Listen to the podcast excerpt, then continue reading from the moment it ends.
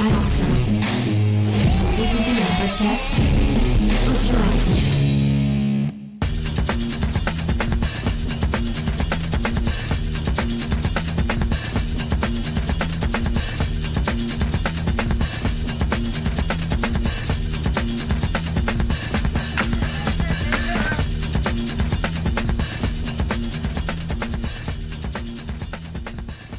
Salut à tous et bienvenue dans le Ciné Club des Réfracteurs, votre rendez-vous hebdomadaire au cours duquel nous passons en revue, à chaque fois en tirant un film au hasard, la collection Criterion. Et cette semaine, je suis Spike pour vous accompagner comme d'habitude et j'ai en ma compagnie Grey Pigeon. Bonjour Grey. Salut Spike, voilà Dream Team, c'est reformé. Eh oui, comme toutes les semaines. C'est ça. Euh, mais vous êtes les bienvenus, évidemment, pour venir discuter avec nous du Ciné Club sur le Discord. Et qui sait, euh, peut-être que si vos réflexions sont pertinentes et si on vous adoube, peut-être que vous viendrez au micro un jour. On a eu un invité déjà, on a eu, on, a eu toi, était nul, mais on a eu un invité. Effectivement, il était un peu nul, mais on a fait avec, c'est comme ça. Et je couperai pas ce passage. Alors cette semaine, mon gré, on va débattre ensemble du film 132 dans la collection Criterion, celui que tu as tiré pour nous au hasard la semaine dernière. Il s'agit de Dieu et mon droit, c'est son titre français, ou son titre original The Rolling Class, euh, sorti en 1972. C'est un film de Peter Medak avec le légendaire Peter O'Toole, avec Alistair Sim et avec Arthur Lowe notamment. Je te propose de me livrer à l'exercice du résumé qui n'est Eh pas ben, bon forcément courage. difficile. Oh, Ah, tu non, trouves que ça va là? Ouais, ok. Bon, ça va aller. Écoute, euh, écoute, je vais faire simple. Tu, tu, tu, tu te mets pas la, tu te mets pas la pression surtout là, parce que là tu nous annonces que tu vas faire un bon résumé pour une fois. Eh ben écoute, euh, je, je vais me lancer et surtout, ce que je vais faire, c'est un résumé qui n'en dévoile pas trop dans un premier temps, parce que euh, toi comme moi, quand on a consulté la fiche du film, on s'est fait un peu spoiler, il faut dire, par un rebondissement qui intervient à la moitié du film. Oh, même, même au deux- deuxième tiers, hein, je dirais, euh, Criterion, euh, il va ouvertement sur, euh, sur, la- sur son descriptif de film. Ouais. Eh ben écoute, moi je vais faire simple. Euh, The Ruling Class, ou euh, Dieu est mon droit, donc c'est l'histoire d'un aristocrate anglais, un lord, euh, qui meurt au cours d'une scène assez farfelue. Il y a beaucoup d'absurdités dans ce film, on reviendra là-dessus. En fait, il essaye de se pendre pour atteindre une extase qu'on devine sexuelle, hein, c'est à peine voilé, et il finit par véritablement se pendre. Et se livre alors un jeu pour trouver qui sera son héritier, mais surtout pour voler l'héritage à son fils unique, euh, Jack, qui a la particularité de se prendre pour Dieu, pour l'incarnation de Dieu sur Terre. C'est un personnage complètement dingue, hein, on peut le dire. Ah, il y a des, il y a débat, hein, il y a des, sa, sa folie, sa folie fait débat. Tu vois, je suis déjà pas très d'accord avec toi parce que justement, est-ce que, est-ce qu'il est vraiment dingue ou est-ce qu'il est vraiment l'incarnation de Dieu? C'est, un- c'est un des, un des sujets du film. Oui, c'est vrai, on pourra avoir un débat là-dessus parce que moi aussi je suis quand même assez euh, nuancé. Hein, c'est euh, une vision assez concrète que je donne du film, mais c'est vrai qu'on peut débattre là-dessus. En tout cas, euh, ce personnage, euh, son héritage va être convoité par notamment son oncle et sa tante, qui vont essayer de lui dérober, ou en tout cas de se l'approprier. Voilà mon résumé, écoute comme ça au, au qu'est-ce que t'en penses? Non, non, non, mais ça résume bien le film quand même, c'est vrai. Et il faut préciser donc que Peter O'Toole joue le rôle de cet héritier. Tout à fait, ce Jack, et on vous donnera euh, dans le développement de notre analyse euh, ce rebondissement qui donne toute sa saveur au film et qui le rend euh, pertinent dans son message au moment voulu. Mais avant de se pencher là-dessus, je te propose de te parler un peu du réalisateur Grace Peter Medak. Est-ce que tu le connaissais avant, toi? Alors je connaissais pas du tout et c'est en consultant sa filmographie très rapidement que j'ai vu qu'il avait fait beaucoup d'épisodes de séries télé même jusque très récemment. Effectivement, euh, je vais revenir là-dessus. Je vais te dresser un petit portrait de ce Peter Medak. Euh, comme tu nous l'as précisé la semaine dernière, euh, Dieu est mon droit est le seul film de Peter Medak qui est dans la collection Criterion. On va voir euh, par la suite pourquoi, hein, parce qu'il n'a pas eu que des gros succès critiques, ce Peter Medak. En tout cas, il est assez unanimement reconnu comme une personnalité euh, très joyeuse, très festive, très amicale, euh, bien loin de ce qu'on peut imaginer d'un réalisateur autoritaire. Il y a de nombreux acteurs avec qui il a travaillé qui louent son humanité et qui évoquent notamment le fait que c'est quelqu'un qui aime donner de grandes fêtes à l'issue des tournages. Le cinéma, c'est presque une fête pour lui, et en fait, ça s'explique notamment par les traumatismes de son de sa jeunesse, et on peut peut-être se dire que le septième art est une façon pour lui de conjurer euh, son enfance un peu houleuse, puisque euh, Peter Medak, il est né en, Hongrie en 1937 et il est d'origine juive. Donc tu imagines, comme moi, que la Seconde Guerre mondiale, il l'a subi de plein fouet, et on peut donc se demander si la décomplexion du cinéma qu'on a dans Dieu et mon droit, c'est pas un moyen de célébrer la vie après avoir côtoyé la mort d'aussi près.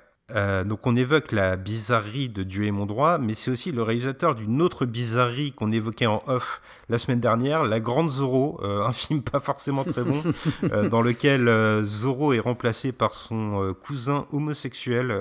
c'est c'est pas un film de très bon goût. On va pas se le voiler. On n'est pas loin de l'homophobie par moment. Hein. C'était l'époque où l'homosexualité était, était représentée de façon très excessive. On va dire. Hein. C'est la période post-cage oui, c'est ça. Hein, c'est vraiment l'homosexualité vue euh, à travers ce qu'on appelle assez vulgairement les folles. Hein, je ne trouve pas d'autres mots comme ça, mais euh, euh, heureusement, on en est revenu et aujourd'hui, on a une vision plus cohérente de l'homosexualité au cinéma. Ceci, un réalisateur, Peter Medak, qui est capable de faire des films de commande ou, au moins très commerciaux, pas forcément de plus bonne facture, genre La Mutante 2, suite de la licence d'horreur. ouais, l'horreur est le bon mot. Oui, en fait, ce qu'on peut dire, c'est que euh, Peter Medak, c'est quelqu'un qui aime la joie du cinéma et de faire des films un peu légers, il s'en cache pas. Euh, et pour revenir à son histoire personnelle, Medak il va quitter la Hongrie pour l'Angleterre, mais pas à cause de la Seconde Guerre mondiale, ça viendra plus tard son départ en 1956 à la suite de l'insurrection de Budapest. Donc pour rappeler, la Hongrie est à l'époque soviétique et le peuple se soulève contre le régime en place, mais la répression est particulièrement sanglante et Medak, comme de nombreuses familles du pays, va fuir la Hongrie. Alors il va d'abord trouver un emploi en tant qu'assistant avant de devenir réalisateur, initialement pour la télé, dont tu nous parlais, pour laquelle il met en scène quelques séries assez discrètes. Alors on pense à Cour martial, que la plupart d'entre nous ont sans doute oublié, euh, mais on peut quand même noter qu'il a réalisé euh, un épisode d'Amicalement Vôtre, donc euh, c'est quand même quelqu'un sur qui on compte. La télévision, Medak qui s'en sert comme tremplin vers le cinéma, mais il l'aime tout de même profondément et il va jamais réellement la quitter, comme tu nous le disais une fois de plus, jusqu'à aujourd'hui, à tel point qu'il est presque plus connu pour son travail à la télévision qu'au cinéma. Medak, en fait, si tu veux, c'est le trait commun entre des séries très diverses comme The Wire, Breaking Bad ou Doctor House. Ou 7 à la maison, si tu veux aussi. ah il fait un peu de tout. Alors, pour revenir à son parcours, en 1967, il signe avec la Paramount pour réaliser son premier long métrage qui sortira l'année suivante, un film qui s'appelle Négative, que je n'ai pas vu, qui est resté très confidentiel, et c'est une œuvre qu'il produit en partie. Par la suite, il deviendra disons-le, euh, c'est presque un yes man de l'industrie. Et Dieu est mon droit, c'est que son deuxième film, sorti en 1972, qui est encore habité par une vraie flamme rebelle, humoristique, impertinente, sur laquelle on va revenir. après, par contre, il faut préciser que euh, il, est, ni à l'initiative du film, ni à son scénario. Hein. C'est l'adaptation d'une pièce de théâtre, et celui qui est vraiment à l'initiative du film, c'est Peter O'Toole. Vraiment, c'est un, un yes man, hein, Medak. Ouais, effectivement, ouais. Alors assez étrangement, j'ai trouvé ça en faisant mes recherches, euh, il est encore une fois permis de se demander si pour Médac le cinéma avec euh, Dieu et mon droit, c'était pas une façon de conjurer les, drames de son existence, euh, parce que l'année où sort le film, sa première épouse Catherine Lecarmans, qui est la mère de ses deux enfants, décède, et on ne devine pas du tout une quelconque détresse émotionnelle à la vue du film. c'est véritablement un film qui respire la joie de vivre, même s'il est très cynique. En tout cas, ce qu'on peut dire sur Peter Medak, c'est que c'est quelqu'un qui est très apprécié des acteurs avec lesquels il travaille, et notamment de Peter O'Toole, qui déclare, euh, je vais te laisser juger de la gentillesse quand même de la déclaration, euh, il déclare qu'il ne travaille qu'une fois avec chaque réalisateur, et que s'il devait retravailler avec quelqu'un, ce serait David Lean ou le réfugié hongrois. Bon, euh, le qualificatif n'est pas forcément très sympathique, mais on devine que Peter O'Toole a apprécier l'expérience du tournage. Mais qui est ce Peter O'Toole? Donc le deuxième Peter du film, Peter O'Toole, évidemment beaucoup plus connu que Peter Medak. Il est un peu plus vieux, il est né en 32, et il est issu d'une famille un peu spéciale. Donc sa mère était infirmière, mais son père était tout à la fois métallurgiste, joueur de football et bookmaker. En gros, euh, euh, c'était un, c'était un, gars qui, avait des petits soucis avec la loi. Ils ont beaucoup déménagé quand il était enfant. Et, euh, mais par contre, il avait, son père était un fervent catholique. Euh, tant et si bien que quand la guerre éclate, en fait, le, jeune Peter, il est, euh, il est caché dans une école catholique. Il va, il va grandir là-bas. Il va être profondément marqué par son apprentissage dans cette école catholique. Il va être, il va être traumatisé en fait par les nonnes qui exerçait là-bas parce qu'il considérait, en fait, le premier, euh, il a été longtemps confronté en fait aux femmes uniquement avec les avec les nonnes, parce qu'évidemment il y avait des garçons à l'école. Et les nonnes dans, cette école-là, elles étaient tous aux féminines, hein, elles avaient le crâne rasé, elles étaient couvertes de la tête aux pieds. Et il a fallu un bon moment pour se pour se libérer de cette vision des femmes en fait. Et euh, alors une fois qu'il est une fois qu'il est sorti de, de, de l'école, il est devenu journaliste et photographe même. Et euh, après euh, il, est, il, est, rentré dans la Navy. Hein, et mais sauf que ça lui a pas plu du tout. Et lui, ce qui l'intéressait vraiment, c'était de jouer les rôles. Même à la Navy, en fait, ses, ses supérieurs sans, cesse lui demandaient d'arrêter de, de plaisanter et de jouer des rôles de, de ce, ce qu'il n'était pas. Et tant et si bien qu'il va finir par par s'engager par s'engager dans la à l'académie d'art dramatique. Euh, il va avoir une, une, bourse pour cela. Euh, mais ça va pas très bien se passer, notamment à Dublin. Il va se faire, euh, il va se faire virer parce qu'il parle pas, il parle pas l'irlandais, tout simplement. Mais là-bas, il était dans la même classe qu'un certain Albert Finet, par exemple. Alors, il, il considère, Peter O'Toole considère que la, la, son, la, classe dans laquelle il était est la meilleure que l'école n'a jamais eu de toute son histoire. Très humble, Peter O'Toole. Ah, alors ça, c'est quelque chose qui va revenir tout au long de sa carrière. Peter O'Toole, c'est quelqu'un de tout sauf humble. Euh, il s'aime beaucoup et euh, les choix qu'il va faire de, dans sa carrière vont euh, vont dans ce sens-là. Et, et, ce que tu dis du quoi, comme la, manière dont il qualifiait son, son, son réalisateur de, de, réfugié hongrois va dans ce sens-là. Hein. Il a une très haute mm. opinion de lui-même et il considère qu'il est quelqu'un de très important, très jeune. et ça ça va pas le quitter jusqu'à la fin de sa vie. Hein. Alors par contre, euh, une fois, une fois qu'il a fini son, son apprentissage, il va se diriger vers le théâtre et il va devenir un acteur euh, spécialisé dans Shakespeare, où il va multiplier les rôles dans toutes les pièces euh, shakespeariennes qu'il peut, qu'il peut trouver. et toutes les années 50, il va les passer au théâtre. Pas, alors j'exagère un peu parce qu'il va aussi faire de la télévision. Euh, un petit peu comme Medak, où il va apparaître dans, dans beaucoup de dans, dans beaucoup d'adaptations de, pièces de théâtre, mais adaptées à la télévision. Et il va falloir attendre les années 60 pour qu'il passe au cinéma. Il va avoir euh, quelques petits rôles avant le rôle de sa vie, qui va tomber en, en 1962. Euh, évidemment, c'est Laurence d'Arabie. Alors je dis 1962, en fait, euh, le tournage commence en 1960 et va durer deux ans. Alors, ce qui, ce qui est rigolo, c'est que le rôle au départ, il a été proposé à Albert Finet, son, son copain de, ah. de promotion, qu'il a refusé. Et donc c'est lui qui, qui l'a récupéré. Donc euh, lui, un, un, inconnu à l'époque. Hein, donc comme je le disais, il est connu que pour être un, grand acteur de théâtre. Mmh. Et euh, toute sa toute sa carrière ensuite va euh, justement osciller entre les grands rôles au théâtre et les grands rôles au cinéma. Euh, parmi les, donc, les, les, les, grands rôles au cinéma qu'il a eu euh, pendant les années 60, notamment, on peut citer euh, euh What's New Pussycat, Quoi de neuf Pussycat, avec aux côtés de Peter Sellers, qui était adapté d'un scénario de Woody Allen.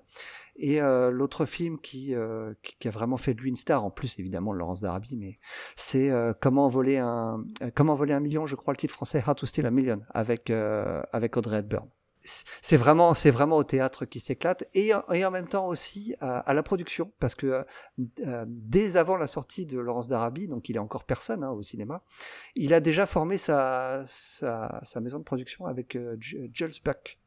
Euh, ils vont ils, vont sortir plusieurs films dans lesquels il ne joue pas nécessairement d'ailleurs. Alors L'autre grand rôle de sa carrière, c'est, euh, en tout cas selon lui, c'est The Ruling Class, donc en 1972.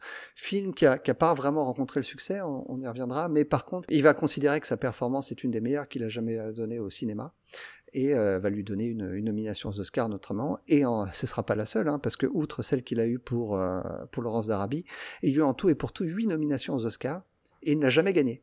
C'est le Glenn Close masculin.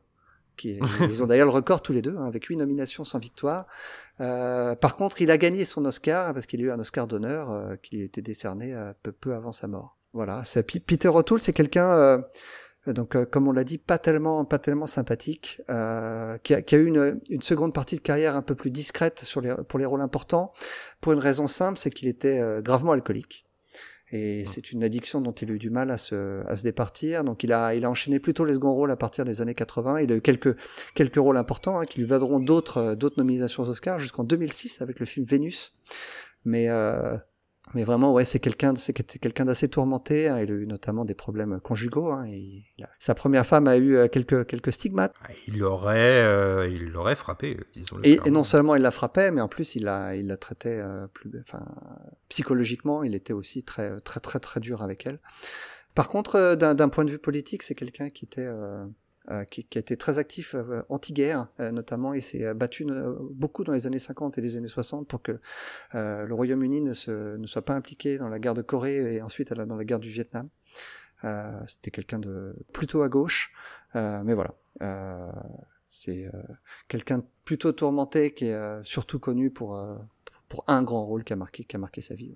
C'est assez étonnant de voir ce, grand écart entre ce que Peter O'Toole pouvait être en coulisses et ce qu'il est à l'écran, parce que ce personnage de Jack euh, dans le film, c'est vraiment, euh, il est presque niais de, de, candeur et de bonté. C'est l'être humain dans toute sa splendeur, dans, dans l'amour qu'il peut exprimer, et on, on, imagine que ça a été un grand écart pour lui. En tout cas, dans la première partie du film. Oui, en tout cas. Euh, est-ce que tu peux nous parler rapidement du reste du casting? Je sais que tu as quelques anecdotes, euh, pas forcément joyeuses d'ailleurs. Ouais, ouais, ouais. Bah le, casting secondaire de ce film-là, c'est euh, The Rolling Class pour les gens qui ne l'ont pas vu et qui qui, qui, ont, qui seront curieux de, de voir le film. Le, casting secondaire est très truculent. Hein. Euh, faut, faut pas chercher de la subtilité dans le rôle des, dans tous les rôles qu'il y a dans le film. Hein. Ils, ils en font tous des caisses et, c'est une satire, hein, donc c'est le, le but. Mm. Et le, le premier dont je voulais parler, c'est Alastair Sim, celui qui joue le, le bishop. Alors je sais pas comment on traduirait bishop en français, l'espèce de prêtre, hein, qui était un acteur très connu à l'époque, mais pour être un, ce qu'on appelle un character actor, c'est-à-dire les, acteurs dont on ne connaît jamais vraiment le nom, mais dont, on reconnaît le visage sans arrêt parce qu'ils sont des, hmm. ils ont toujours des seconds rôles assez assez, intéressants. Et euh, c'est euh, c'est lui qui s'est, il était ami avec Peter O'Toole et quand il a su que Peter O'Toole avait l'intention de d'adapter The Rolling Class, il a il a appelé en lui disant mais écoute si tu cherches si tu cherches quelqu'un pour le prêtre, bah c'est c'est moi qu'il faut prendre. Et bah, euh, Peter O'Toole s'est dit, bah, comment passer à côté d'un tel acteur? Euh, Je, je l'embauche, je l'embauche sur le champ. C'est vrai qu'il est, il est assez drôle dans le rôle. Hein. Hmm. Et le, un, un, autre personnage qui est, qui est intéressant, c'est Nigel Green. Alors c'est celui qui joue le, le, le, personnage qui est aussi fou hein, que le personnage de Jack et qui va être confronté à Jack. Euh, ils vont confronter leur folie l'un à l'autre. Alors lui, il était pour le coup pas pas fou sur le tournage, mais il était très dépressif. Tant si bien qu'il s'est suicidé juste après le tournage et que toutes ces scènes ont dû être doublées par un autre acteur parce que euh, à l'époque il y avait beaucoup de post-production euh, sur les sur les dialogues de films, mais vu qu'il n'était plus présent pour les faire, bah ça a été euh, ça a été doublé par un autre acteur qui s'appelle Graham Cod Crudden. Eh ben, passons de cette anecdote pas joyeuse à l'évocation de ce film qui, comme tu l'as dit, est une satire, une comédie qui assume son côté bouffon. La bouffonnerie, c'est même quelque chose qui va être suggéré, je trouve, dans le film. Avant de passer euh, à la production, à son contexte dans lequel on va mêler un peu d'analyse, il est donc venu le moment de dévoiler l'élément qui peut éventuellement spoiler nos auditeurs. Donc si vous voulez vous préserver, il va malheureusement falloir arrêter ce podcast et revenir vers nous euh, quand vous aurez vu le film. Je dévoile donc ce point euh, aux deux tiers du film, comme tu nous l'as dit. Euh, le personnage de Jack est confronté à un autre fou et se rend compte qu'il n'est pas l'incarnation de Dieu comme il le pensait. Euh, et du coup, il va transposer sa folie et il va dès lors se prendre pour une réincarnation de Jack l'éventreur et donc devenir un tueur en série. Euh, donc on a un basculement total de ton, enfin total de ton, partiel de ton, on va dire, ça reste une satire, mais d'un coup on est dans, dans un humour beaucoup plus noir et beaucoup plus lugubre. Et euh, on peut noter euh, que c'est intéressant parce qu'on a l'impression ainsi que le film est euh, séparé en deux actes très distincts. Il y a une vraie symétrie entre ces, ce moment où il se croit le Fils de Dieu et ce moment où il se croit Jack l'Éventreur. Et c'est cette symétrie qui va donner la saveur à la critique que voulait Peter Medak. Et cette structure, je crois qu'elle est héritée d'une discipline que tu nous as évoquée tout à l'heure. Ouais, en fait, le, le, le film, c'est l'adaptation d'une pièce de théâtre qui était signée Peter Barnes. Euh, elle, est, elle, est, récente, hein, elle date de 1968, donc quatre ans avant la sortie du film. Et euh, c'est lui-même qui a signé l'adaptation en, en, en, scénario, en fait. Euh, et euh, ils, ils, ont, ils ont effectué quelques changements hein, par, rapport à, par rapport à la pièce. Alors, il faut savoir que la pièce est toujours jouée de nos jours. Une de ses dernières itérations était avec James McAvoy, figure-toi. Euh, alors le, le, le, film a coûté 1,4 million de dollars euh, de l'époque, ce qui était ce qui, ce qui, ce qui est confortable. Hein.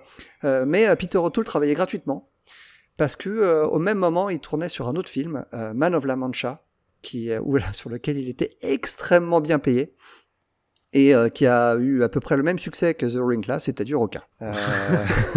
mais figure-toi que c'est Peter O'Toole qui est à l'origine, je le disais tout à l'heure, qui est à l'origine du film, parce que c'est lui qui avait les droits, il avait acquis les droits très tôt sur la, sur la pièce, Et, euh, et, Peter Medak avait vu la pièce aussi, et lui, il était fasciné par cette histoire, il voulait absolument l'adapter.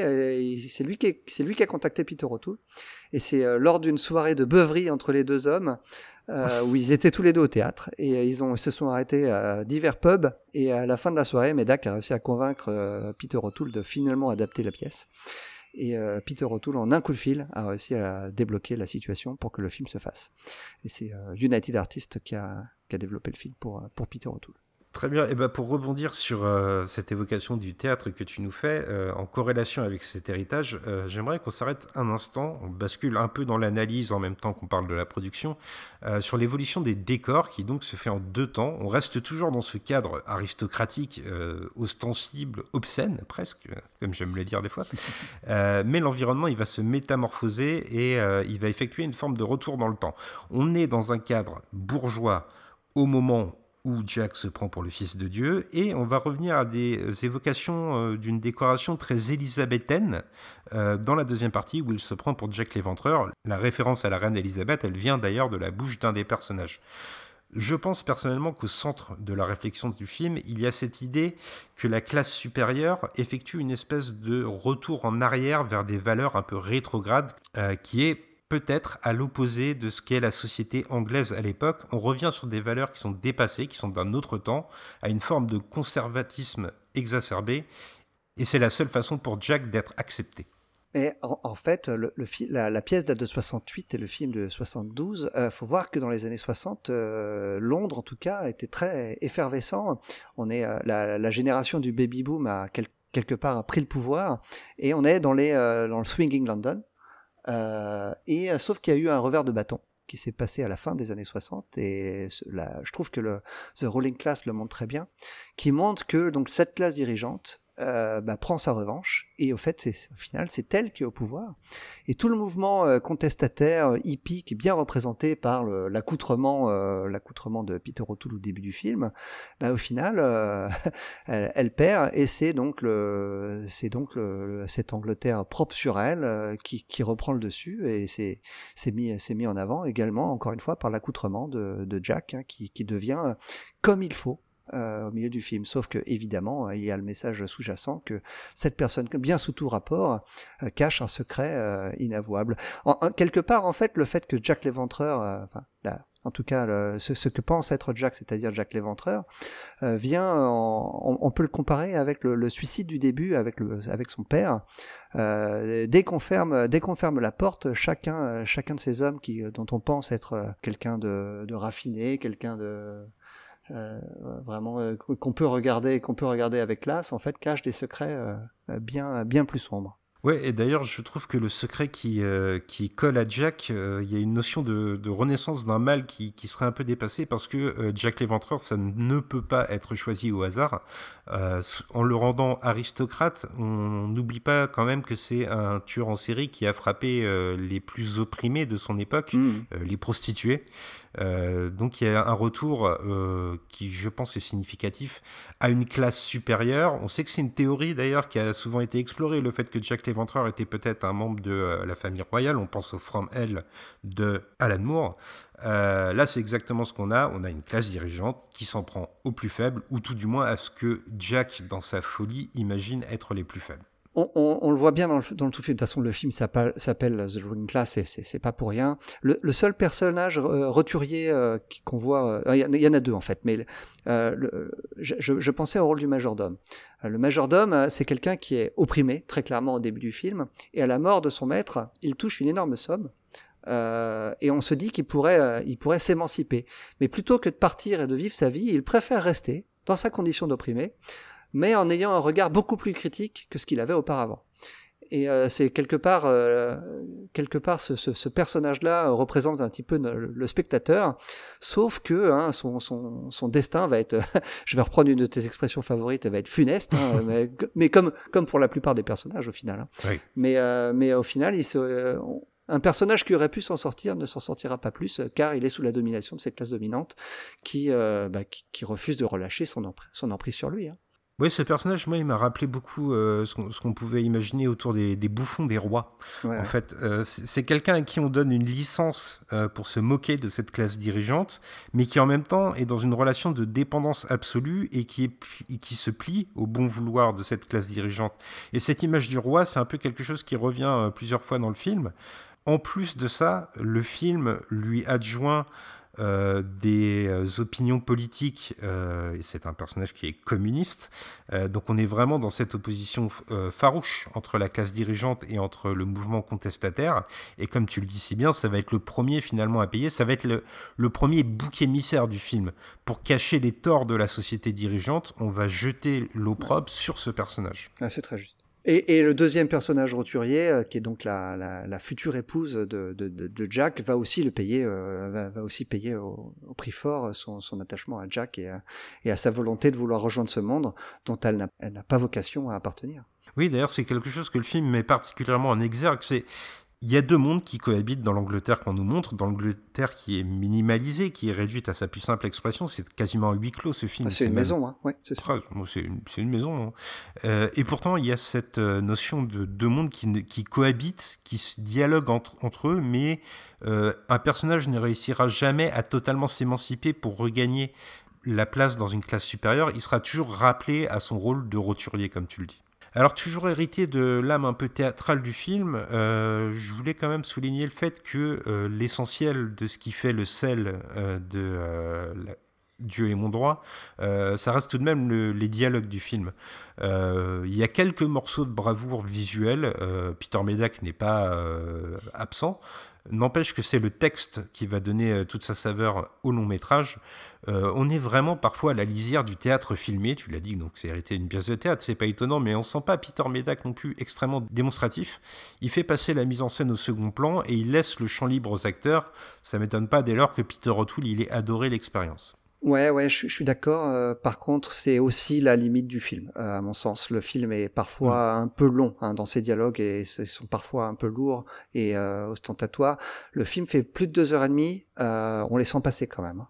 Oui, c'est long pour ce que ça veut dire en fait. Ça perd de, de son acidité, et ça finit. Enfin, le, le mélange finit dilué en fait. Le, le fond insurrectionnel du film euh, finit par euh, passer sous la couche de bouffonnerie, euh, très drôle au demeurant, mais qui a tendance à atténuer un peu la charge. Bah, il y a des passages extrêmement jubilatoires. Tu l'as dit, hein, vraiment. moi, j'ai- ri aux éclats à deux ou trois reprises, qui, ce qui m'arrive pas Oui, souvent aussi, devant ouais. un film. Et, euh, Mm. et- mais par contre, certaines scènes sont poussées de beaucoup trop longues et, euh, et beaucoup de scènes se terminent par de longs monologues euh, qui sont ouais, assez assez rébarbatifs.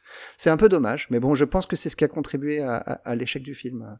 Outre son ton un petit peu, enfin un petit peu même plus que décalé. Donc, bah, tu réponds à la question que j'allais te poser euh, en, en voulant savoir ce que tu avais pensé de cet humour. C'est vrai qu'on alterne, euh, moi je te le disais quand on regardait le film en même temps, entre quelque chose qui est assez proche des Monty Python, euh, dans l'espèce d'absurdité qu'on veut développer, quelque chose qui est très potache par moments aussi, avec Ouais. des jeux de mots. Cer- certains sont drôles, certains sont très lourds. Et donc ce message de société, Tu fais, tu fais bien de parler des Monty Python parce que euh, figure-toi que je suis tombé sur un sketch des Monty Python euh, qui est assez connu euh, euh, qui, re- qui reprend exactement le, le type d'humour qu'on trouve dans The Working Class où il se moquait ouvertement de l'aristocratie et, et de la folie chez les aristocrates, probablement lié à un certain euh, euh, entre-soi, on va dire, dans, dans, la, dans la reproduction. Euh, ce, qui est, ce qui est clairement aussi un, des- un des thèmes du film, hein, euh, la, la, la folie, la folie de euh, la folie de Jack est clairement héritée de celle de son père. Il y, y a une espèce de, de fond, euh, je ne sais pas si on va être d'accord là-dessus, tu vas me dire, euh, mais j'ai l'impression qu'il y a une espèce de dénonciation de cette aristocratie qui doit se perpétuer coûte que coûte. Peu importe si les aïeux sont fous, il faut qu'ils aient des fils qui seront eux-mêmes aussi fous, et il faut que ça. ces fils aient d'autres fils, il faut que ça s'auto-alimente en permanence.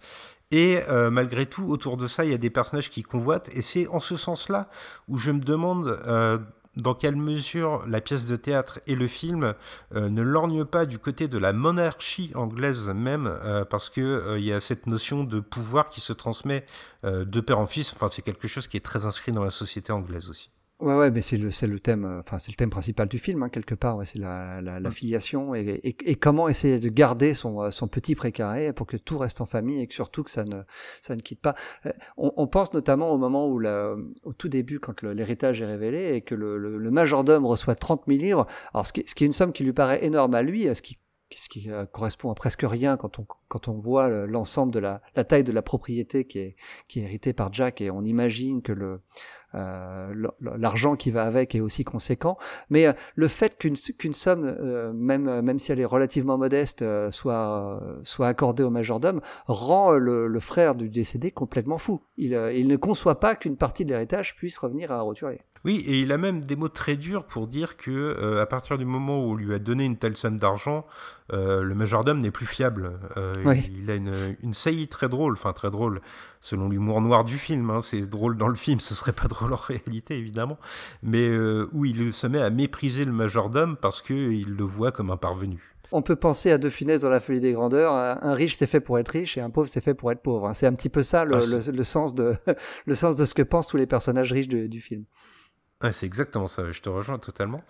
Euh, je crois tout de même que euh, par rapport au style qui est en vogue à l'époque en Angleterre, le film s'écarte un petit peu des carcans. Bah, ben oui, parce qu'on est en 72 et l'Angleterre fait pas exception du reste de l'Europe. Euh, le, le- le style qui est en vogue dans toute l'Europe à l'époque, c'est le style néoréaliste, hein, inspiré de, ce qui se passe en Italie notamment et, et en France avec la nouvelle vague. Et l'Angleterre fait pas exception. Et là, Meda qui revient à un style qui est, qui est très anglais, mais qui est euh, au style anglais qui avait lieu dans les années 40 et 50 avec des euh, beaucoup plus euh, beaucoup avec des grands décors beaucoup plus théâtral mais aussi avec des parties fantaisistes et des, par- et des passages euh, carrément surréalistes qui sont chantés ou, ou même rêvés. Et ça, c'était, ça faisait pas du tout, euh, euh, c'est pas du tout ce qu'on voyait dans le cinéma de l'époque. On revient plus à un style de Powell et Pressburger, euh, beaucoup, plus traditionnel. C'est, ce qui en fait un film vraiment, vraiment euh, très, très, très anglais, hein, euh, en tout cas dans, la, dans sa tradition. Et euh, il y a beaucoup d'allusions à, à la culture anglaise de l'époque et même d'avant, parce qu'il y a des allusions à Shakespeare. Euh, il y a des allusions à, notamment avec toute la fin, fait beaucoup penser au film de la Hammer. Euh, et on peut penser aussi au studio Ealing qui, faisait de la télévision à l'époque dans les années 50 et les années 60 avec des euh, avec des, euh, des, des, des- des- beaucoup de comédies qui se moquaient notamment aussi de la noblesse. Il y a quand même un personnage qui m'a semblé assez, assez différent des autres dans le film, c'est euh, le neveu euh, de, de Jack, euh, qui est un, un jeune garçon, un jeune homme, enfin un jeune adulte, qui décide de se lancer en politique. Mais il souffre en fait des mêmes travers que, que son père, l'oncle qui convoite l'héritage. Et je pense que là, on retrouve un peu ce qui est notifié dans le titre anglais, The Ruling Class. Il y a une classe dirigeante qui administre. Elle ne se maquille peut-être plus sous les costumes de l'aristocratie, mais c'est peut-être transformée en politique. Mais elle n'a pas vraiment changé. Elle est toujours dans ce même luxe, obscène, mais elle continue d'affirmer sa mainmise sur le peuple. Moi, c'est un personnage euh, qui m'a interpellé parce que euh, il, il est profondément bête. Il, il est euh, presque plus niais que Jack, et pourtant. Ouais. Le film semble dessiner une espèce de destin qui le conduit à, devenir l'administrateur de, de toute sa région. Ouais, ouais. Et c'est ça peut-être que le film euh, dénonce le plus, euh, d'après moi. Euh, ça n'est pas tellement le fait que l'opulence soit obscène, comme je viens de le dire et comme je le dis souvent dans mes articles, mais c'est plutôt l'impunité qui en découle. Que ces gens-là soient riches, c'est un- c'est une chose. Par contre, qu'ils n'aient de compte à rendre à personne et qu'ils puissent agir euh, en étant des pourvoyeurs du malheur, c'est beaucoup plus critiquable et par le rire, le film va le faire. Et d'ailleurs, il va le faire par le rire et par les évocations de la folie de Jack. Ouais, ouais, la folie. D'ailleurs, c'est un, c'est un thème qui, euh, qui commence à devenir important dans le cinéma anglais de l'époque. Euh, il faut, faut pas oublier que Orange Mécanique euh, date de 1971. hein, c'est un an avant The Rolling. Class. Et, euh, et moi, j'ai, ça m'a sauté aux yeux au moment où j'ai, vu le film. C'est que les, euh, dans les deux films, il y a des scènes de guérison. Euh, alors, elles sont, elles sont différentes dans la manière dont elles sont montrées, mais euh, au final, elles ont la même conclusion. Hein. La, la guérison est ce qu'on peut appeler un échec. Et, euh, et c'était euh, et, et c'était pas seulement en Angleterre qu'il y avait une euh, cette volonté de, de, de parler de la schizophrénie parce que euh, c'est quelque chose qui, qui était dans la société depuis dans les sociétés en Europe euh, depuis depuis une dizaine d'années en tout cas. Euh, en France notamment, le marquis de Sade avait été réhabilité Et, euh, et c'est euh, et, en Angleterre, ça faisait un moment que la, psychiatrie de l'époque considérait la folie non pas comme un la, la folie n'était pas quelque chose d'héréditaire, mais c'était en fait une vraie construction sociale. Alors c'était c'était quelque chose qui était tout nouveau à l'époque. Et c'est c'est un vrai c'est aussi quelque chose qui est développé dans le film. Oui, je trouve aussi parce que euh, de personnages fous, il n'y en a pas qu'un, il y en a en fait toute une galerie. Euh, la famille de Jack est, est assez euh, névrosée, on peut le dire sans Ouais, trop trembler. ouais. Euh, Il y a un médecin qui intervient, qui, s'il n'est pas fou, au moins il est complètement désintéressé du, du soin de ses patients. Il finit à l'asile hein, quand même. Hein. Oui, et euh, l'acidité du message, c'est d'ailleurs que c'est ce, ce psychiatre qui est chargé de juger de la santé mentale de Jack. Euh, donc il est permis de se demander si The Ruling Class ne considère pas finalement que toute la haute société est malade et un peu démente. Et même si Jack est euh, lunaire et ostensiblement barjot, on va dire, on se demande si ce n'est pas celui qui a le plus de qualité qui est le plus condamné en fait. Il, il ne veut de mal à personne et pourtant c'est lui qui va être ostracisé. Ouais, on trouve aussi que, euh, Jack, c'est pendant très longtemps en tout cas dans le film, en- pendant les deux premiers tiers du moins, c'est le seul personnage vraiment euh, sympathique. Euh, tant et si bien que la, la femme qu'on lui met dans les pattes pour qu'il tombe amoureux d'elle et qu'il puisse se marier et, et pour pouvoir procréer, euh, elle va réellement tomber amoureuse de lui. Euh, et on, on- on la comprend parce qu'il est, il est vraiment charmant. Oui, et euh, en plus, il est l'incarnation euh, d'un autre axe de réflexion du film qui porte sur la religion, parce qu'en faisant de lui euh, un personnage qui se croit être la réincarnation de Dieu, forcément, on va lorgner du côté de la mystique. Et du coup, on va lui adjoindre tout un tas de qualités, toute une bienveillance, tout un ensemble de préceptes qui sont d'habitude dévolus à la religion, mais qui là sont incarnés par un personnage. Et l'une des critiques principales du film, c'est de faire en sorte que ce personnage, qui est l'incarnation de la générosité, de la bonté, est condamné par ses pairs pour être le porteur de valeurs de cœur. Le, personnage du, prêtre, euh, notamment, est l'incarnation de cette hypocrisie. euh, en fait, le, euh, le, le personnage de Jack incarne la religion telle que la religion telle qu'elle devrait être, celle de l'amour, tandis que le personnage du prêtre, qui lui représente l'Église, représente ce qui- la, la corruption euh, de l'Église euh, anglaise de l'époque, qui est en main dans la main avec les aristocrates que dénonce le film. C'est ça, on a un personnage du prêtre qui est inscrit dans les rituels, et on a un personnage de Jack qui est inscrit dans euh, le message profond de la religion, qui vit la religion à travers son message d'amour. Et c'est ça qui est insupportable pour les personnages secondaires, pour ces aristocrates qui le jugent.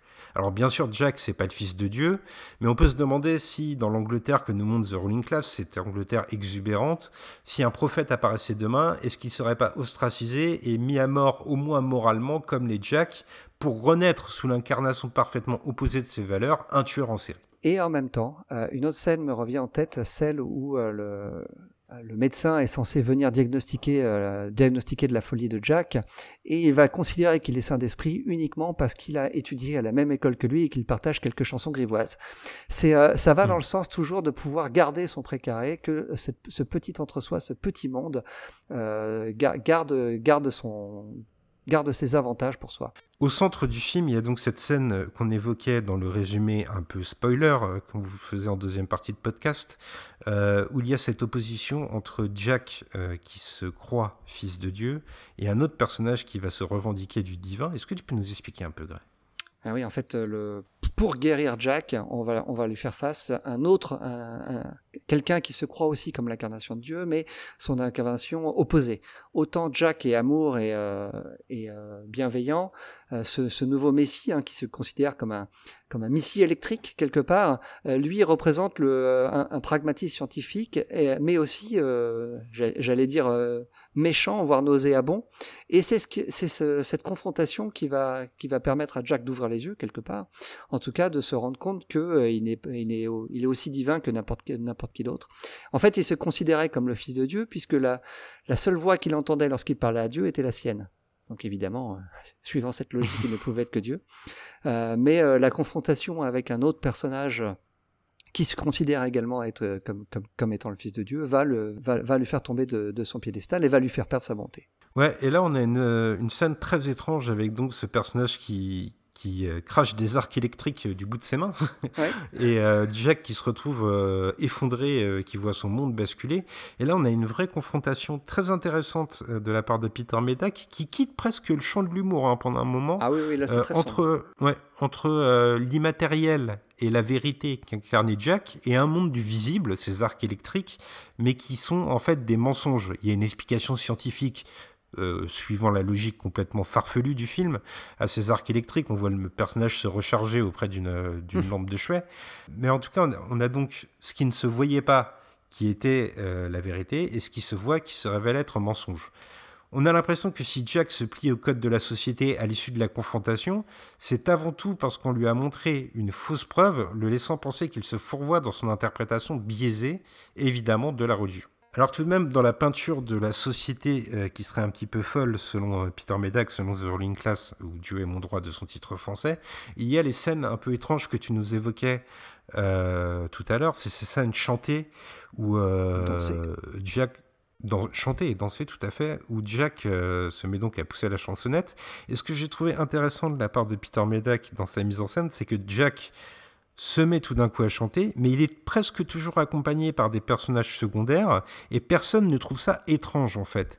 Il y a une expression de la folie à travers la chanson qui arrive dans le film et qui saisit forcément le spectateur qui ne s'y attend pas du tout, mais tous les personnages du film, selon la logique de folie permanente de cet univers, admettent ces, ces séquences comme normales. Le monde va mal, il n'a plus aucune logique, mais tout le monde l'admet.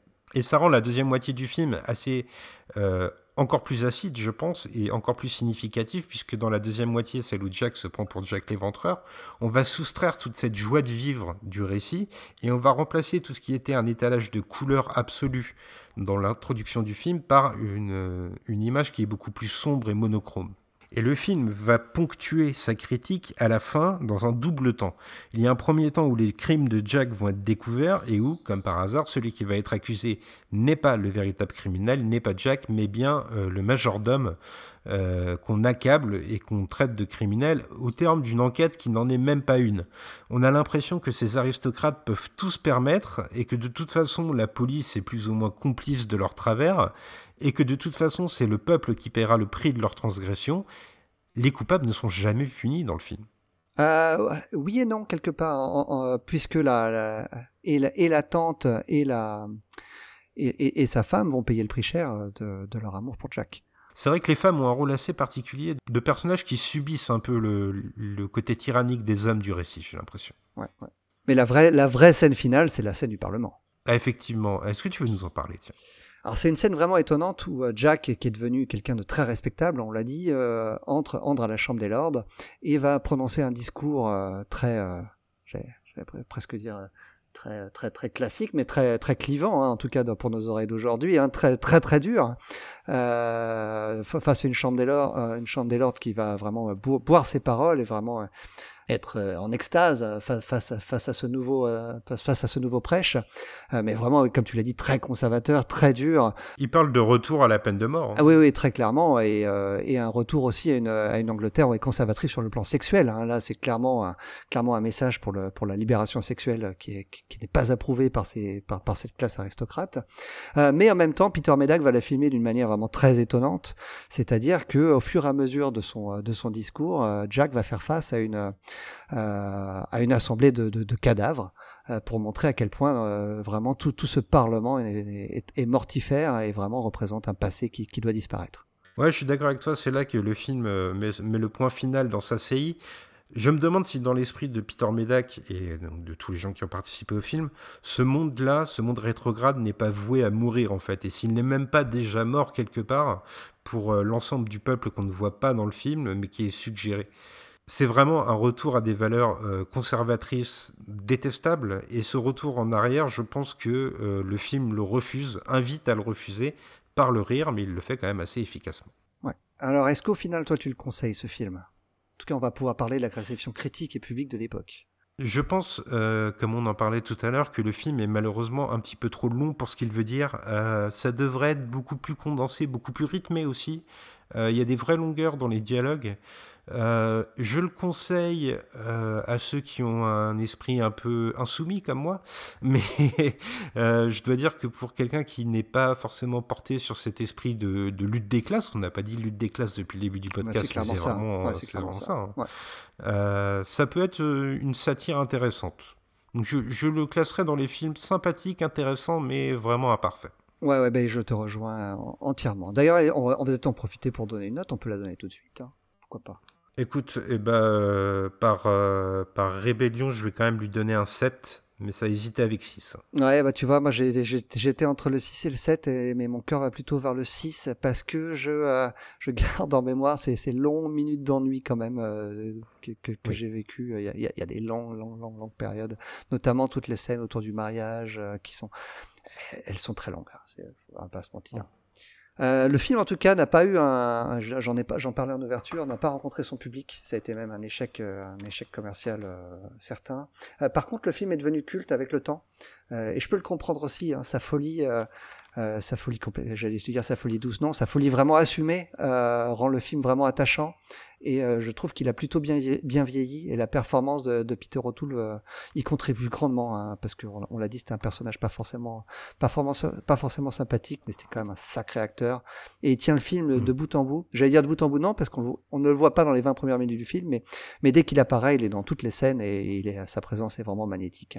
Euh, les Ah, c'est tout- l'astre du film. Oh oui, très clairement. Et les critiques euh, étaient plutôt divisées à la sortie du film, donc il y a eu des, des, des, des, des critiques dithyrambiques et en même temps des critiques vraiment difficiles, euh, parce que oui, le film, est, euh, le film est, euh, est une satire qui, qui, peut, qui peut choquer.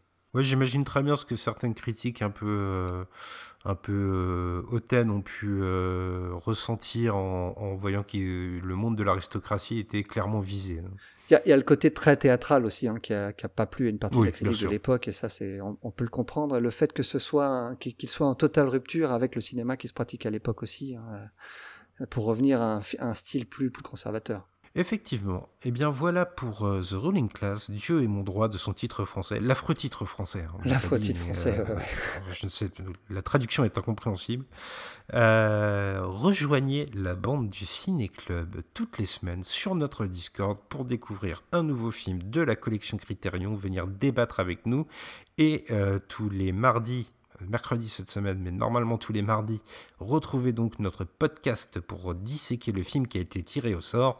Et en parlant de tirage au sort, Gray, c'est le moment, le moment que tu préfères. Est-ce que tu es prêt? Est-ce que tu es prêt? Oui, il y, a Je suis 1104 prêt. il y a 1187 films euh, au compteur de la collection Criterion à ce jour, et je tire au sort à l'instant même le prochain film, et c'est le numéro 347 qui est tombé. Alors, je- laisse-moi faire ma recherche, mon petit contrôle F, euh, 347, et le voilà. tout cela est fait par des professionnels.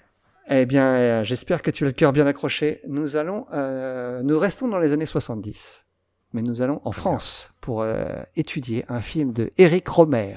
Ah, tu l'attendais, n'est-ce pas? Ah oui, oui, oui. Alors, je ne connais pas le titre français, euh, j'ai, j'ai- parce que je suis sur la page Criterion, euh, donc, qui, qui est une page anglophone. Donc, c'est le Genou de Claire d'Éric Romer. Eh ben écoute, le, le seul film d'Eric Romer que j'ai vu, donc euh, ce ne sera pas une découverte, mais une redécouverte pour moi. Est-ce que tu en as gardé un bon souvenir? Vu que c'est le seul film de Peter, c'est le seul film d'Éric Romer que as vu, j'imagine que tu t'es dit c'est le premier, c'est le dernier. Non, je devais être dans une frénésie de cinéma qui me poussait un peu aux quatre coins du globe et je suis tombé là-dessus. Mais euh, de mémoire, c'était pas mal. Après, c'est c'est romérien. hein. C'est vraiment euh, euh, la dissection des sentiments euh, de l'homme principalement et l'attirance envers la femme. Euh, je pense que c'est ce qu'on représente habituellement, les critiques que j'ai pu entendre, ce que représente habituellement le cinéma d'Eric Romer est assez bien synthétisé, je pense, dans le, le genou de Claire. Ah, j'ai hâte. Mais écoute, on va, on va découvrir ça la semaine prochaine, écoute. Eh oui. On ne peut pas se, se soustraire. Non, non, ne s'y soustrais pas. Eh bien, écoute, il nous reste plus qu'à souhaiter euh, bon courage et bonne semaine à nos auditeurs. Et à nous-mêmes. Et donc, rendez-vous. Et à nous-mêmes. Et donc, euh, rendez-vous cette semaine pour le genou de Claire et pour le podcast dès mardi prochain. Merci, mon gré. Salut mon Spike, à bientôt.